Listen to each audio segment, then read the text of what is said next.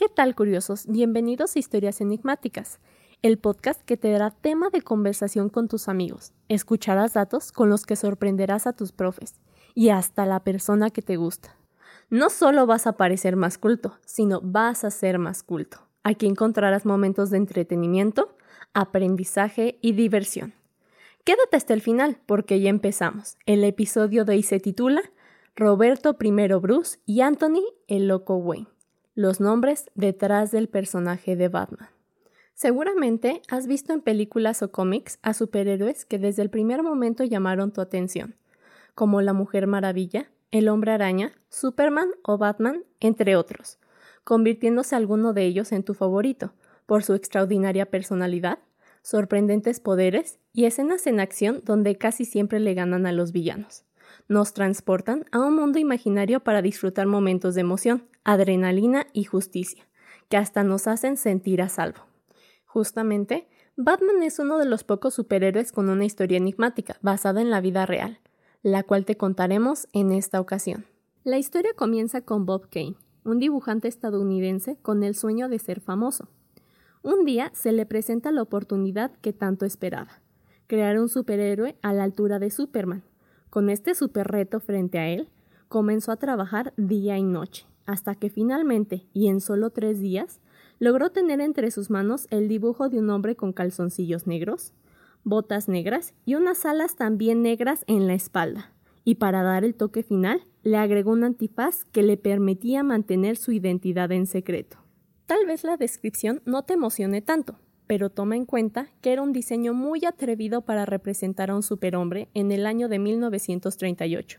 Cada década y a veces cada año el disfraz del Caballero de la Noche es adaptado a un público diferente. Recuerda la famosa frase renovarse o morir. Bob Kane, que dibuja por primera vez al Caballero de la Noche, emocionado por tan perfecta creación, lo bautiza con el nombre de Batman. Pero algo faltaba. Contemplando el dibujo una y otra vez, desde el antifaz hasta las botas negras, Bob comprendió que su personaje carecía de una historia, en otras palabras, de un alma que le diera personalidad. Entonces le llamó a la única persona que lo podía ayudar, Bill Finger, un escritor estadounidense, experto en redacción, que observó detenidamente el dibujo de Bob, descubriendo que tenía el potencial para una extraordinaria historia. Aquí debemos de tomar en cuenta que la creación de los superhéroes se relacionan con los acontecimientos ocurridos durante cierta época y se adaptan a la realidad mundial que se vive al momento de su creación. Y así fue como le dieron un significado y propósito. Para comprender el origen de Batman, imaginemos el mundo durante los años 1938 a 1939. Este par de años tiene un nombre, es una etapa conocida como el periodo entre guerras, que se identifica porque los países que participaron en la Primera Guerra Mundial, como Inglaterra, Francia, Alemania, Italia, entre otros, se encontraban en una supuesta paz. Pero más bien, el panorama era diferente, porque la tensión se sentía en el aire y nuevamente se comenzaban a desarrollar las rivalidades y conflictos mundiales que concluyeron en el desarrollo de la Segunda Guerra Mundial. Antes de continuar con la historia, te quiero contar qué hacía Estados Unidos en estos momentos de tensión mundial, entre 1938 y 1939. Pues nuestros vecinos del norte encontraron la oportunidad perfecta y aprovecharon la catástrofe que estaba ocurriendo para incrementar su producción de armas y arsenales militares y venderlos a los países europeos, sin importar las rivalidades. Así es, te quiero invitar a reflexionar lo que acabas de escuchar. Entre 1938 y 1939, Estados Unidos estaba fabricando armas para venderlas a todos los países, abasteciendo a sus rivales y también a sus aliados, para posteriormente declararles la guerra. ¿Lo escuchaste bien? Estados Unidos fabricó y vendió armas a todos los países que él mismo atacó, para que se defendieran del mismo Estados Unidos. A ti te tocará reflexionar sobre esta acción. En este contexto, puedes comprender mejor por qué la familia del personaje Bruce Wayne, o mejor conocido como Batman, Era dueña del corporativo de Empresas Wayne, dedicada a la industria de la defensa militar, que se relaciona con la realidad que estaba viviendo Estados Unidos durante esos momentos.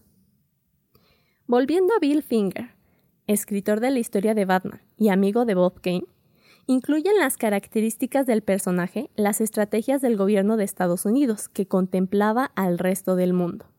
Nuestro escritor, aún inconforme, reflexiona un poco más y hace lo mismo que hacemos en historias enigmáticas, investigar a personajes históricos, para encontrar inspiración en grandes guerreros de cualquier lugar y época. Y así finalmente encuentra dos personajes que lo convencen. Roberto I Bruce, rey de Escocia, y Anthony el Loco Wayne, un soldado estadounidense, personajes que trascienden por sus innumerables victorias en batalla. La combinación de estos dos nombres, Roberto I Bruce y Anthony Wayne, dan como resultado a Bruce Wayne, el nombre de la persona bajo la máscara de Batman. Finalmente, Bill Finger decide escribir la extraordinaria historia del dibujo de uno de nuestros protagonistas, Bruce Wayne, un filántropo, multimillonario y presidente de empresas Wayne, que a la edad de 8 años pasa por un trágico acontecimiento, cambiando permanentemente el transcurso de su vida por la muerte de sus padres, en manos de un criminal de ciudad gótica. Haz de cuenta que Bruce escucha la canción del TikTok. Señor, yo se lo dije, que un día iba a crecer. No hizo la coreografía de la red social, pero sí jura venganza y se prepara mental y físicamente con los mejores maestros para que al ocultarse el sol, en secreto se convierta en el Caballero de la Noche, un superhéroe enmascarado que lucha contra los más despiadados y tenebrosos criminales de Ciudad Gótica. ¿Verdad que suena impresionante? Pues la primera aparición de Batman se realiza en el año de 1939, dentro de la revista Detective Comics número 27. Si tienes menos de 25 años, probablemente no estés familiarizado con las revistas, pero hasta aproximadamente el año 2010, las revistas fueron el lugar favorito de entretenimiento. Y en la época de la primera aparición de Batman, en 1939, pocas personas tenían televisión y mucho menos existían computadoras y ni soñar con el Internet. Aunque actualmente pensar en un murciélago nos da un poco de miedo, y más si lo imaginamos en una sopa hecha por chinos, Batman ganó popularidad desde su primera aparición, y a través de los años logró colocarse como favorito en los cómics, después en las caricaturas y finalmente en carteleras de cine con las personas disfrutando sus películas en la pantalla grande. Podemos reflexionar ahora, dar paso a la evolución es parte de mantenerse vivo. Debemos aceptar y adaptarnos a los cambios. Nuestro héroe no solo ha cambiado de ropa y coche con el mítico Batimóvil, incluso ha cambiado de medios de comunicación en los que se nos aparece, pasando de dibujos en revistas, cómic, televisión y ahora el Internet. Después de 82 años de su primera aparición, te contaré la verdadera historia de los personajes históricos en los que se basó Bill Finger para la creación de Bruce Wayne, o mejor conocido como Batman, el Caballero de la Noche. El primer personaje detrás de la historia real de Batman que te contaré es Roberto I Bruce. Nace en el año de 1274 en Escocia, época de la Edad Media donde los títulos y apellidos familiares tenían una gran importancia dentro de las clases sociales. La familia Bruce era muy famosa por tener un apellido de linaje real. Al nacer, Roberto I Bruce es alejado de su familia por el rey de Inglaterra, con el propósito de educarlo con las tradiciones, disciplinas y los idiomas de la época, pero Bruce nunca olvidó a su familia y crece con el rencor de liberarse de este impositivo rey de Inglaterra. Vamos a incluir un personaje muy importante en la historia de Roberto I Bruce. Su nombre es William Wallace. William Wallace, además de ser un guerrero de la época de Bruce, encabezaba un grupo de rebeldes llamados Guardianes de Escocia, con quienes luchó incansablemente contra el ejército de Inglaterra, para intentar independizar la región de lo que hoy es Escocia. Pero nunca pudo ganarle al numeroso ejército inglés y pierde la vida en combate en el año de 1307.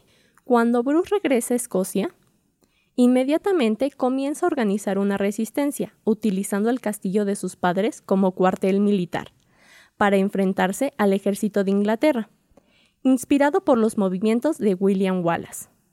Actualmente este personaje, William Wallace, es considerado el padre de la patria en Escocia, algo así como Miguel Hidalgo en México, aunque después descubriremos que el verdadero libertador de su país fue Roberto I Bruce algo así como Agustín de Iturbide en la historia de México. Para que te imagines físicamente a Roberto I Bruce, podemos describir sus facciones físicas gracias a los estudios realizados por los científicos e historiadores cuando encontraron su cráneo hace más de 700 años después de su muerte. Los resultados muestran que tenía una cara ancha y fornida, probablemente de cuello grande y una nariz ancha. Además, era un hombre privilegiado, que disfrutaba todos los días de una dieta, con un cuerpo esculpido por la brutalidad de la guerra medieval. Entonces, después de la muerte de William Wallace, nuestro héroe, Roberto I Bruce, queda al frente de la resistencia escocesa, desarrollando una serie de estrategias militares con el propósito de ganarse al pueblo y en algún momento lograr la independencia de Escocia. Entre las estrategias más importantes se encuentran eliminar a uno a uno sus enemigos, la guerra de guerrillas para expulsar al ejército inglés del territorio, ocupar lugares estratégicos en batalla y hacer uso de la famosa táctica sorpresa para agarrar desprevenido al enemigo.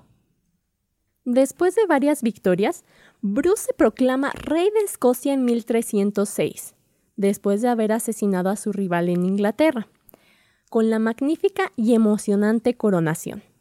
Todos pensaban que por fin el país era libre del dominio inglés.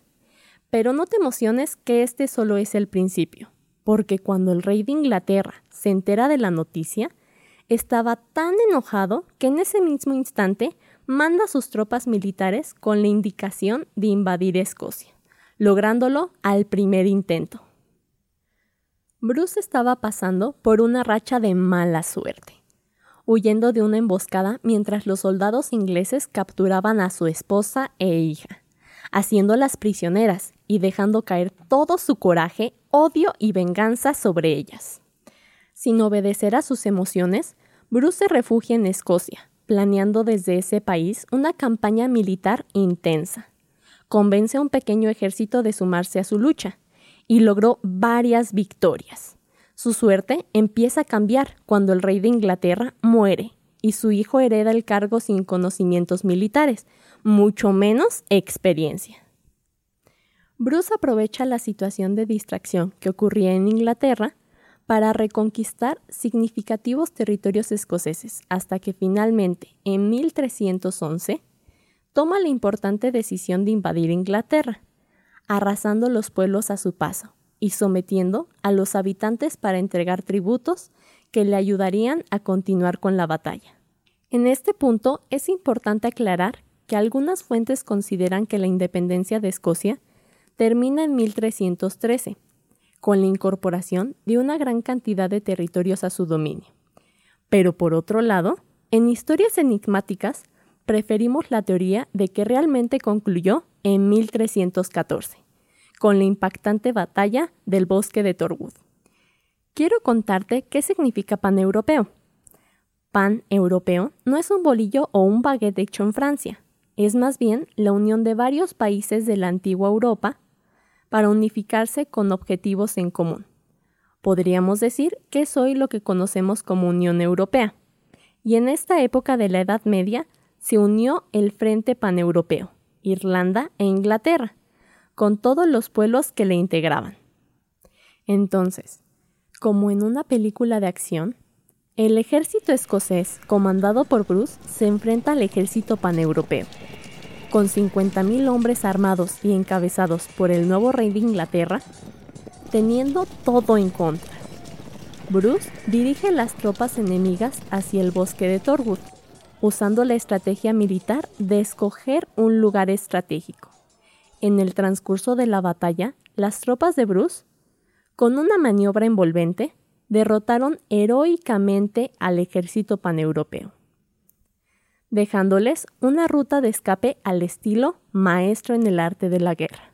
Si quieres saber más de maestros en el arte de la guerra, te recomiendo escuchar nuestro segundo capítulo. La Iglesia, al observar que Escocia no podría ser reconquistada, reconoce en 1320 la independencia de Escocia con respecto a Inglaterra. En el documento de independencia, Roberto I Bruce dice muy decidido, y cito, Mientras cien de nosotros continuemos vivos, nunca y bajo ninguna condición aceptaremos la supremacia inglesa. No es por la gloria, ni por la riqueza, ni por el honor por lo que peleamos, sino por la libertad, solo por ella, a la cual ningún hombre honesto renunciaría, excepto con su propia vida. Después de la merecida victoria contra el ejército paneuropeo, por fin los escoceses consolidan la independencia de Escocia, que duró aproximadamente 18 años, gracias a las valientes hazañas, inteligentes decisiones y heroicas batallas comandadas por Ricardo I Bruce, el intrépido rey de Escocia. Después de escuchar la historia de Ricardo I Bruce, aún te preguntarás, ¿Qué relación tiene con Batman? Pues precisamente, además del nombre Bruce, entre las características que más destacan es la lucha por sus ideales, al mantenerse de pie hasta lograr la independencia de Escocia, igual que Batman en la defensa de Ciudad Gótica contra los criminales. Otra similitud es la pérdida de la familia de ambos, que los motiva a iniciar una lucha con rencor pero también con mucha inteligencia y coraje transformando su dolor en una lucha en beneficio de otros. Por último, una coincidencia que podemos resaltar entre ambos personajes es el conocimiento y aplicación de las tácticas militares durante las batallas contra los ingleses o la lucha contra los criminales, así como el conocido efecto sorpresa para tomar desprevenido al enemigo, además de ubicarse en lugares estratégicos para ganar ventaja. Roberto I Bruce es un extraordinario personaje histórico, que reúne todos los requisitos para considerarse como la inspiración de la identidad de Batman. Recuerda que el nombre de Batman es Bruce Wayne. Ahora que ya sabes de dónde proviene Bruce, te preguntarás entonces de dónde sale Wayne.